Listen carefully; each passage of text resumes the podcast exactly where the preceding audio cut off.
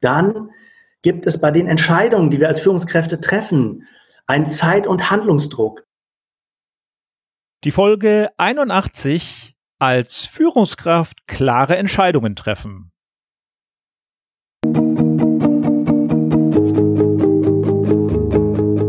Gute Führung braucht Gespür. Der wöchentliche Podcast für Führungskräfte und Unternehmer. In dieser Sendung geht es um Anregungen, Gedanken und Impulse, mit denen Sie Ihre Führungsaufgaben leicht, schnell, effizient und harmonisch erledigen. Ihr Gastgeber ist wie immer Thomas Reining.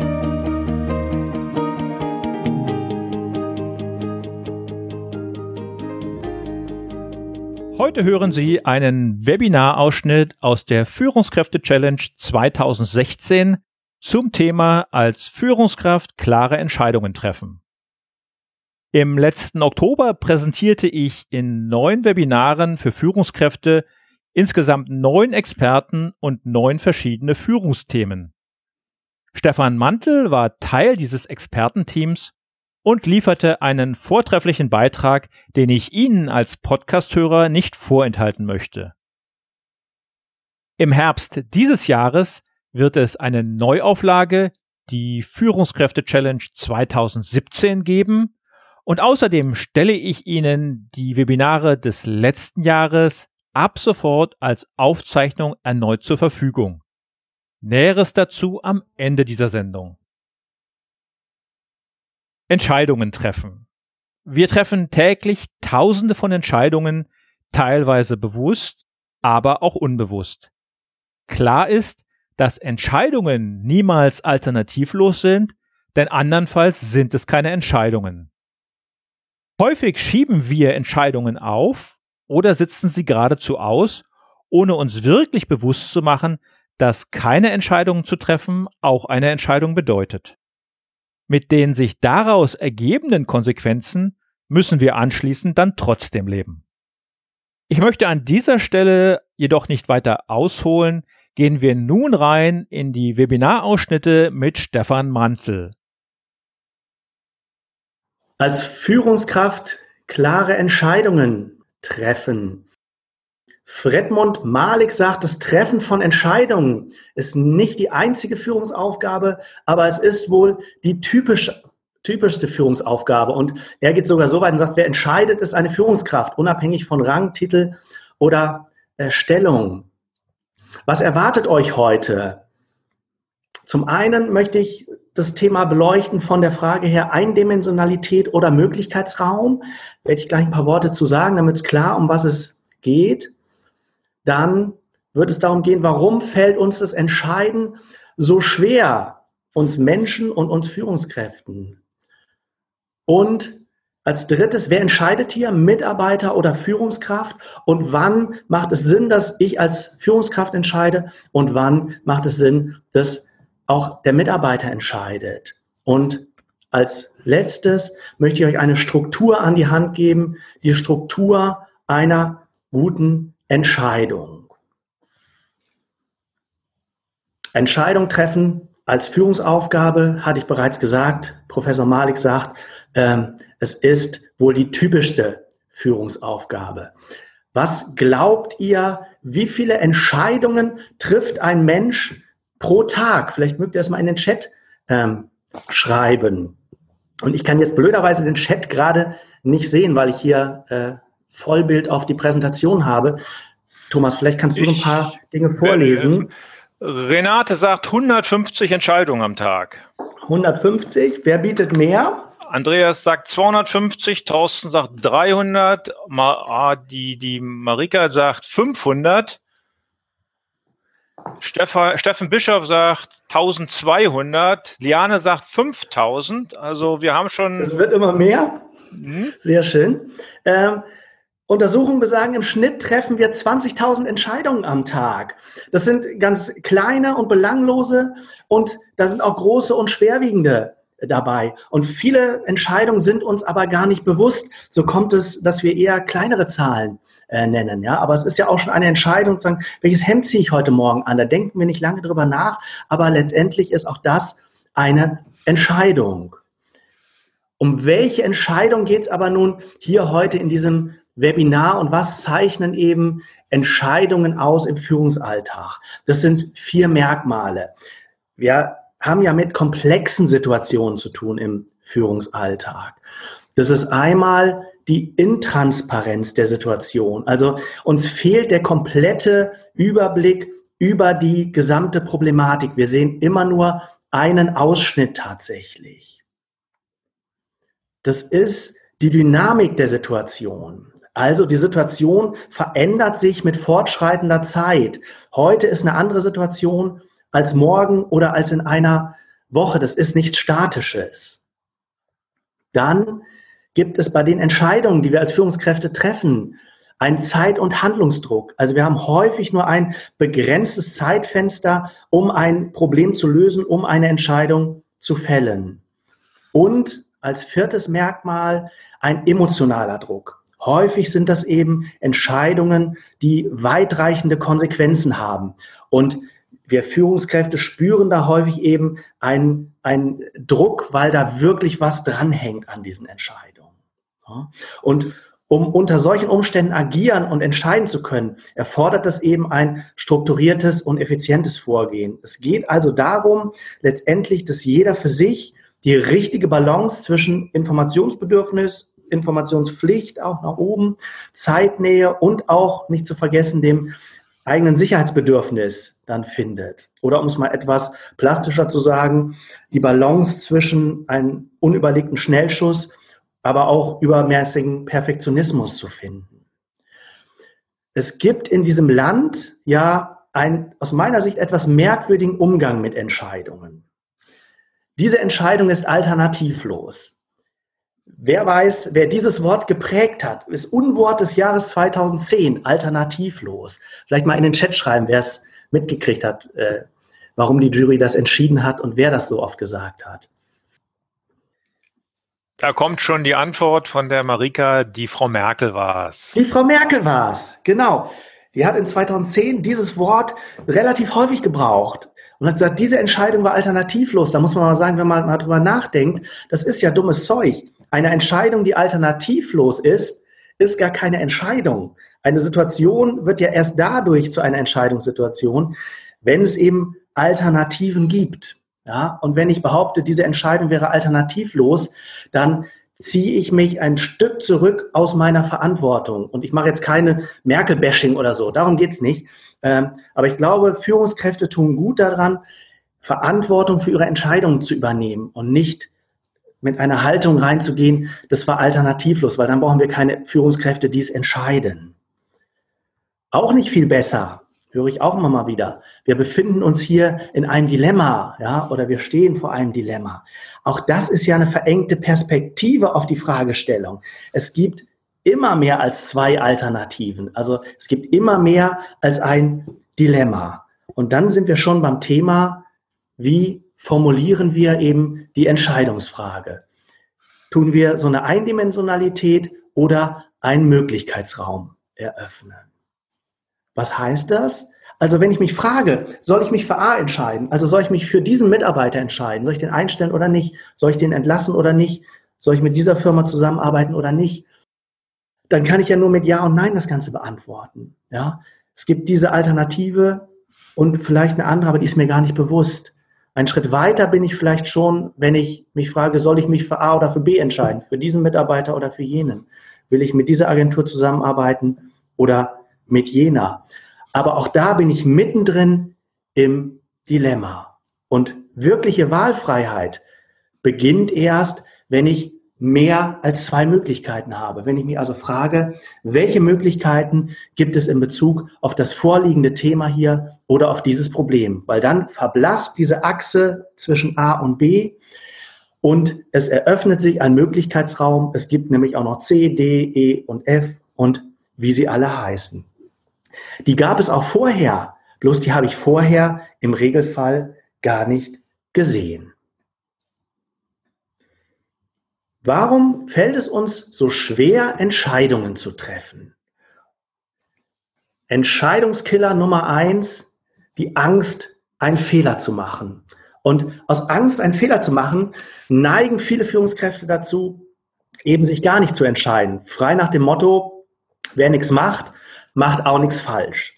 Da muss man sagen, das stimmt so natürlich nicht, weil auch sich nicht zu entscheiden, ist ja letztendlich eine Entscheidung. Ein Trainerkollege von mir fragt Führungskräfte regelmäßig, die äh, Schwierigkeiten haben, sich zu entscheiden, wie lange möchten sie sich weiterhin entscheiden, sich nicht zu entscheiden. Oder wie es William James gesagt hat, wenn du eine, eine Entscheidung treffen musst und du triffst sie nicht, ist es auch eine Entscheidung. Und zwar jeden Tag wieder neu. Zweiter großer Entscheidungskiller, die richtige Entscheidung treffen wollen. Und da muss man mal sagen, dieses Denken in Kategorien von richtig oder falsch ist total nicht hilfreich beim Thema Entscheidungen treffen. Richtig oder falsch ist nämlich eine Sache der Perspektive. Und zwar einmal des persönlichen Standpunktes. Also stellt euch vor, ihr entlasst einen Mitarbeiter. Da seid ihr der Meinung im Nachgang, diese Entscheidung war richtig. Fragt man jetzt aber den Mitarbeiter, wird der im Zweifelsfall anderer Meinung sein und wird sagen, das war eine falsche, eine Fehlentscheidung des Vorgesetzten. Und auch die zeitliche Perspektive ist nicht ganz unwichtig. Eine Entscheidung, die heute als richtig betrachtet wird, kann morgen schon falsch sein. Lasst mich euch eine kleine Geschichte dazu erzählen. In den USA, im Wilden Westen, lebten zwei Familien. Ähm, hatten beide große Gutshöfe ähm, und in dieser Gegend waren relativ viele Wildpferde unterwegs, mal weniger und mal mehr und die äh, Dinger sind ja nicht ganz ungefährlich. Und es war so ein Tag, da waren relativ viele Wildpferde in der Nähe dieser beiden Häuser. Und nun haben äh, beide Söhne, die waren gleich alt, so 14 Jahre alt, haben ihre Väter gefragt, Vater, darf ich draußen heute spielen? Und äh, da hat der eine Vater gesagt, nee, Junge, du bleibst drin, das ist mir zu gefährlich. Und der andere hat gesagt, ja, geh raus, da passiert schon, schon nichts. Ähm, am Abend desselben Tages kommt der Junge, der draußen spielen war, kommt mit einem Wildpferd zurück. Der hat sich mit dem irgendwie angefreundet, hat es geschafft, dass ihm das folgt. Welcher Vater hat nun die richtige Entscheidung getroffen? Der, der den Jungen hat rausgehen lassen oder der, der ihn hat äh, drinnen gelassen. Jetzt würde man sagen, ja, wahrscheinlich der, der den Jungen hat rausgehen lassen, weil die haben jetzt ein Wildpferd mehr und das ist in solchen Regionen ja nicht ganz unwichtig. Das kann man zu Geld machen, man steigt im Ansehen der anderen, wenn man viele Pferde hat. Ähm, jetzt reitet er auf diesem Wildpferd in den nächsten Tagen, will das einreiten. Jetzt bricht er sich, Splitterbruch, das Knie. Irreparabel, der wird Zeit seines Lebens ein Krüppel bleiben, wird immer auf Krücken gehen müssen, wird nicht den Beruf machen können, den er machen wollte. Welcher Vater hat sich richtig entschieden? Man würde entschieden. Man würde wahrscheinlich sagen, der, der den Jungen hat drinne spielen lassen. Und nun, drei Monate weiter, bricht ein Krieg aus. Man kann sich schon denken, wie es weitergeht. Ja, alle jungen Männer werden eingezogen, auch der gesunde Junge. Ein paar Tage später wird er an der Front erschossen. Ja. Ähm, der Krüppel ist ja zu nichts zu gebrauchen, schon gar nicht zum Krieg führen. Den haben sie zu Hause gelassen. Welcher Vater hat jetzt richtig entschieden? Also, was ich damit sagen will, es kommt sehr darauf an, zu welchem Zeitpunkt wir auf eine Entscheidung zurückblicken, um bewerten zu können, war die richtig oder falsch. Und es geht dann wohl eher um, war es eine gute Entscheidung, als darum, ob sie richtig oder falsch war. Es geht eben häufig um Standpunkte, Perspektiven und Sichtweisen. Warum fällt es uns noch schwer, Entscheidungen zu treffen? Wir haben Angst vor den Konsequenzen, die ihr eben auch gesagt, ja, von den Konsequenzen und der Verantwortung. Wir Menschen funktionieren häufig so, dass unser Kopfkino angeht und wir eher negative Szenarien uns ausdenken. Und das führt dann dazu, dass wir uns absichern möchten, um nicht alleine dazustehen mit der Verantwortung. Wir holen uns Experten ins Boot, wir äh, holen uns Gremien ins Boot, verlagern Entscheidungen in Gremien und es dauert sehr, sehr lange, bis dann Entscheidungen getroffen werden.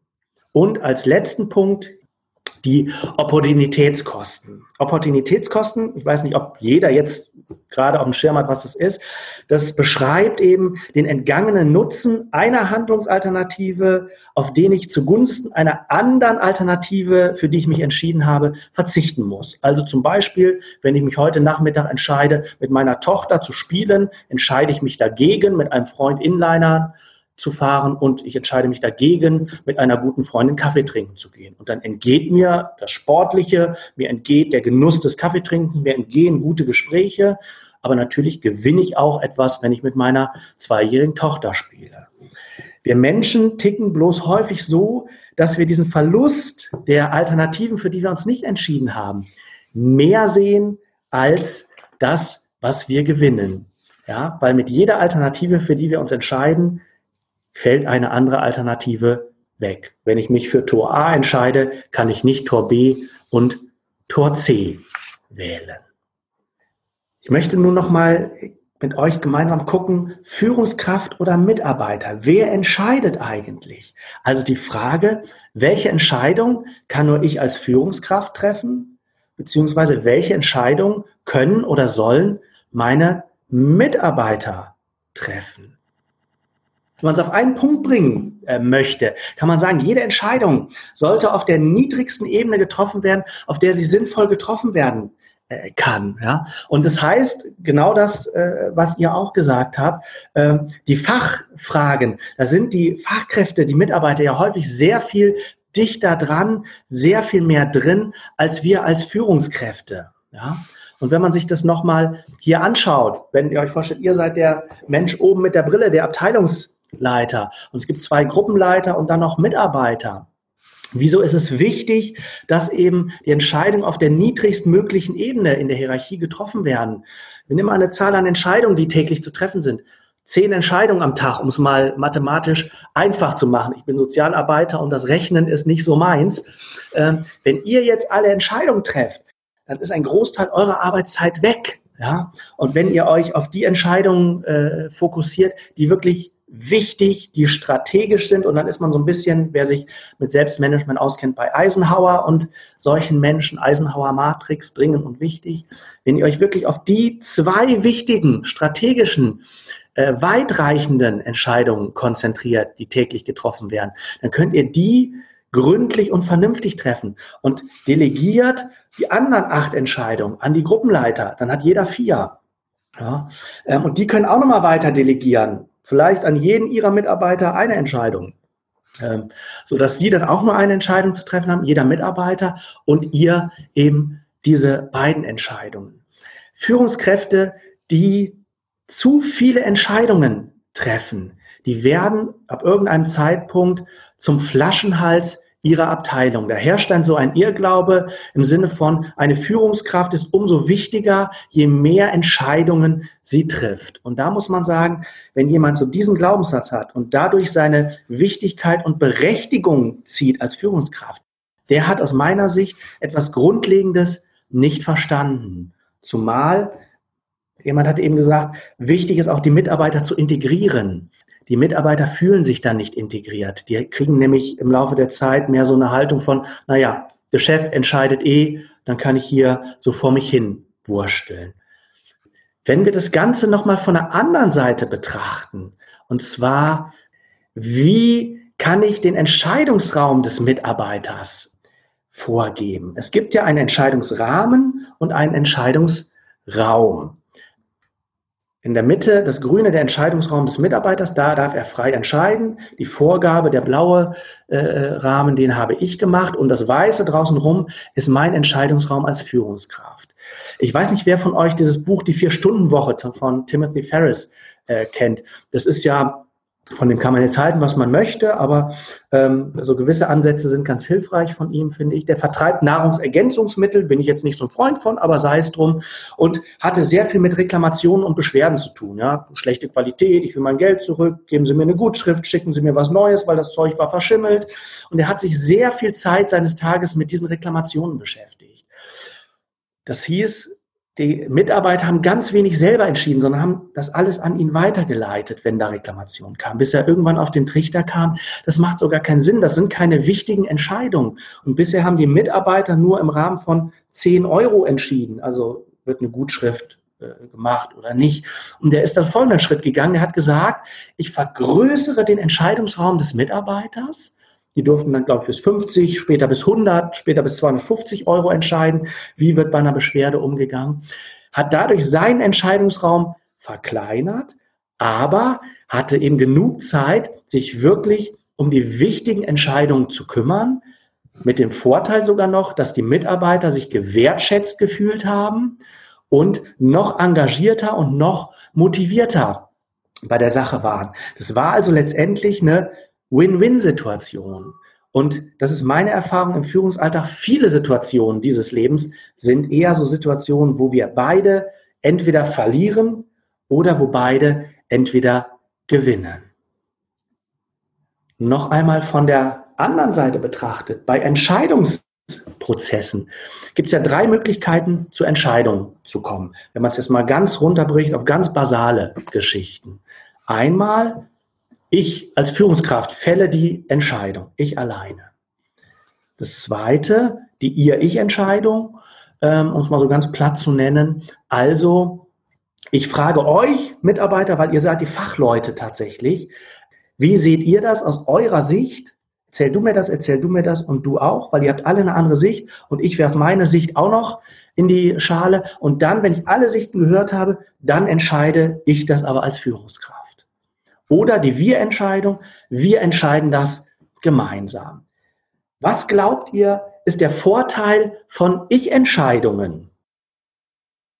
Ganz klar ein Zeitvorteil. Ja? Also Entscheidungen, die schnell gefällt werden müssen, trifft man häufig als Ich-Entscheidung, weil der Zeitvorteil klar auf der Hand liegt.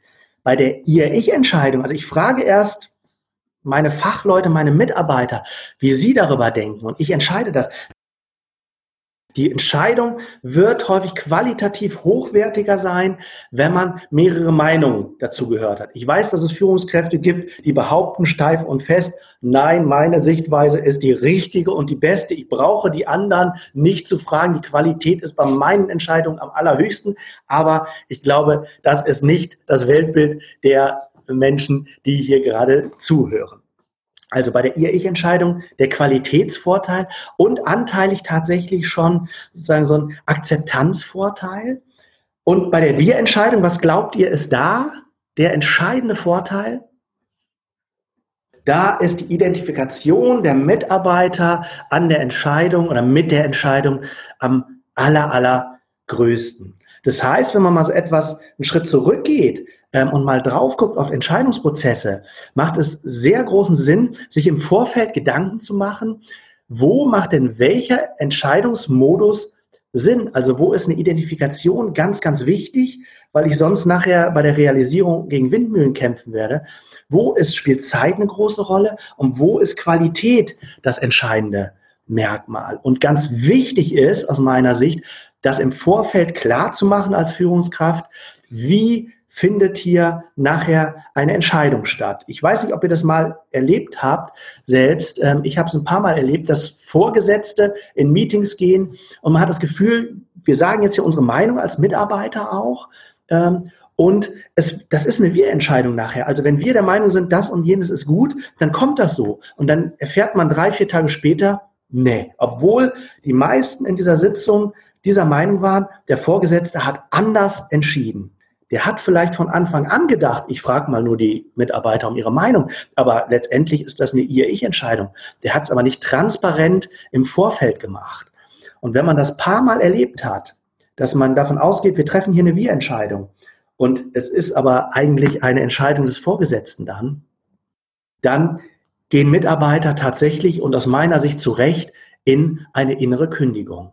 Ähm, und werden sich, wenn man das nächste Mal fragt, was haltet ihr davon, werden die sich kaum noch Gedanken machen, weil sie ohnehin auf dem Standpunkt stehen, der Alte da oben macht doch sowieso, was er will. Deshalb im Vorfeld immer klar machen, welchen Entscheidungsmodus wählen wir hier.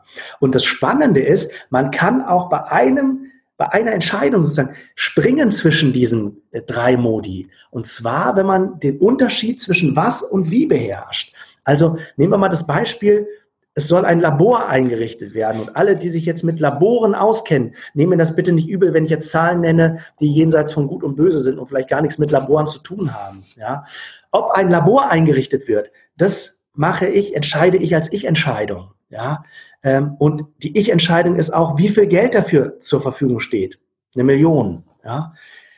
Wie dieses Labor eingerichtet wird, Das machen wir als Ihr-Ich-Entscheidung. Da frage ich meine Fachleute, weil die wissen doch sehr viel genauer auch, was sie brauchen. Aber natürlich möchte ich da letztendlich immer noch das letzte Wort haben, nicht, dass Dinge gekauft werden, die ich dann äh, als äh, total unnötig achte. Also da kann ich eine Ihr-Ich-Entscheidung machen, beim Wie.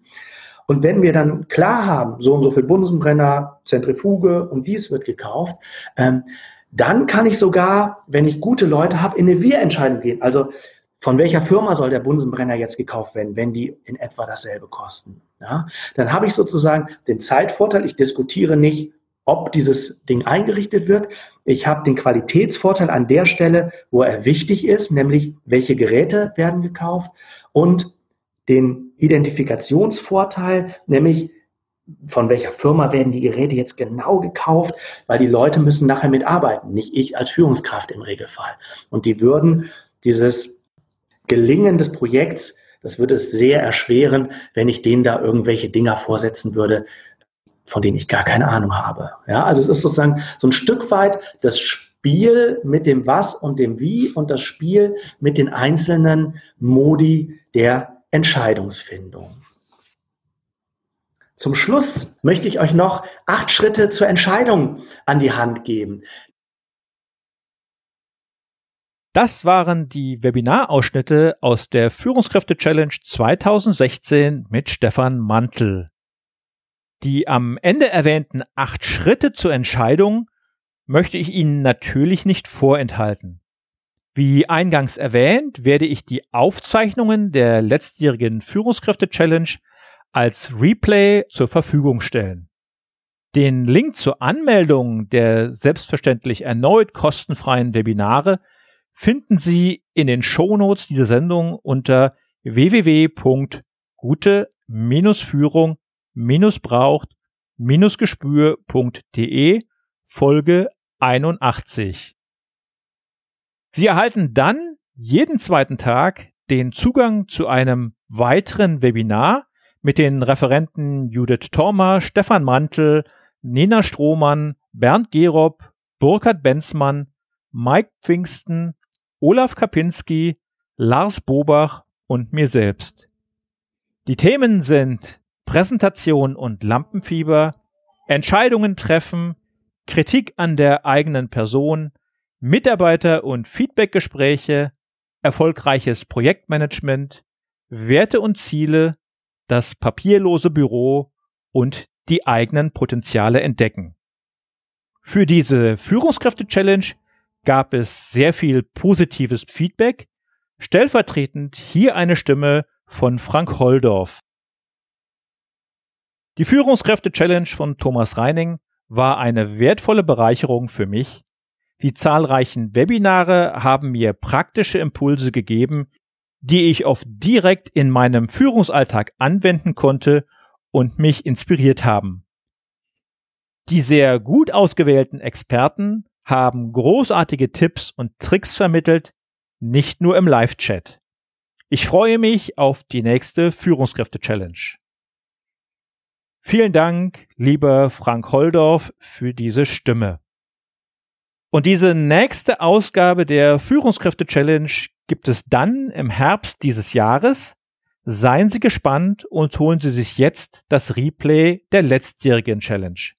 Egal, ob Sie live dabei waren und es jetzt ein zweites Mal sehen möchten oder ob es für Sie das erste Mal ist, es lohnt sich bestimmt. In der nächsten Woche habe ich Mareike Gur zu Gast. Sie ist Weltumseglerin und hat in viereinhalb Jahren die Welt umrundet. Das Besondere an ihrer Reise war, dass sie mit immer wechselnden Crews unterwegs war und sie als Führungskraft in ganz besonderem Maße gefordert wurde.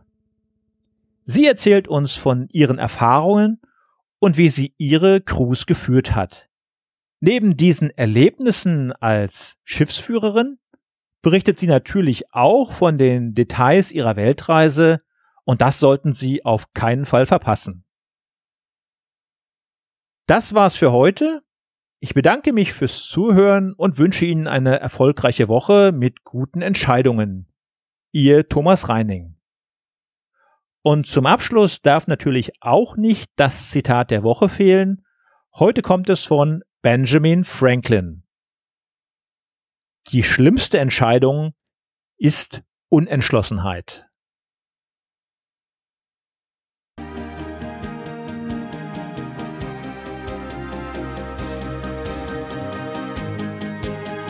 Ihnen gefällt dieser Podcast? Dann bewerten Sie ihn doch mit einer Sternebewertung und Rezension in iTunes. Dies hilft einerseits, diese Sendung weiter zu verbessern und sie darüber hinaus für andere noch sichtbarer zu machen. Besuchen Sie auch den Blog guteführungbrauchtgespür.de und schauen Sie, was es dort noch Spannendes für Sie zu entdecken gibt. Denken Sie immer daran, Sharing ist Caring und teilen Sie den Link zu dieser Sendung mit anderen Interessierten. Das war die heutige Ausgabe von Gute Führung braucht Gespür. Vielen Dank fürs Zuhören und eine schöne Zeit für Sie.